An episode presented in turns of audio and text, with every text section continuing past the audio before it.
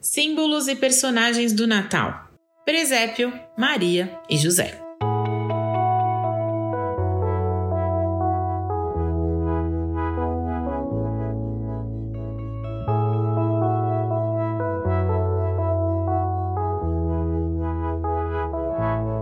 Neste último capítulo da nossa jornada através dos símbolos e personagens natalinos, hoje o nosso foco estará no presépio e em dois personagens para lá de especiais, Maria e José.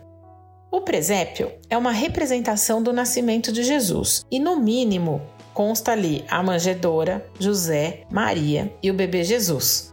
Mas esse cenário, digamos assim, pode ser bem mais completo. Então, tem ali os animais da estrebaria, a estrela, os anjos e até os pastores e, de acordo com os registros, o primeiro presépio foi montado em 1223, na Itália, por São Francisco de Assis.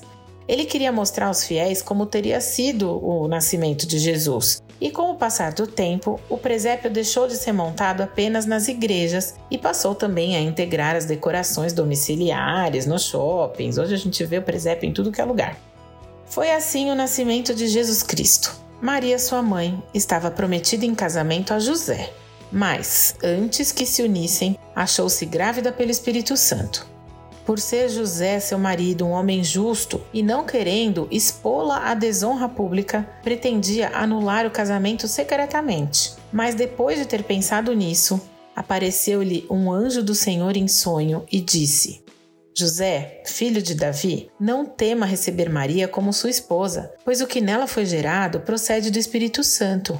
Ela dará à luz um filho e você deverá dar-lhe o nome de Jesus, porque ele salvará o seu povo dos seus pecados. Tudo isso aconteceu para que se cumprisse o que o Senhor dissera pelo profeta. A virgem ficará grávida e dará à luz um filho, e lhe chamarão Emanuel, que significa Deus conosco.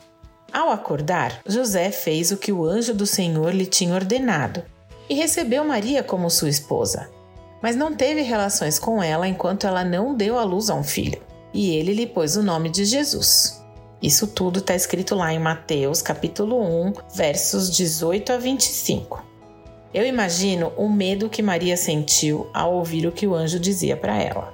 Mas o seu amor e o seu temor a Deus foram maiores e com humildade e submissão ela se mostrou pronta a servir.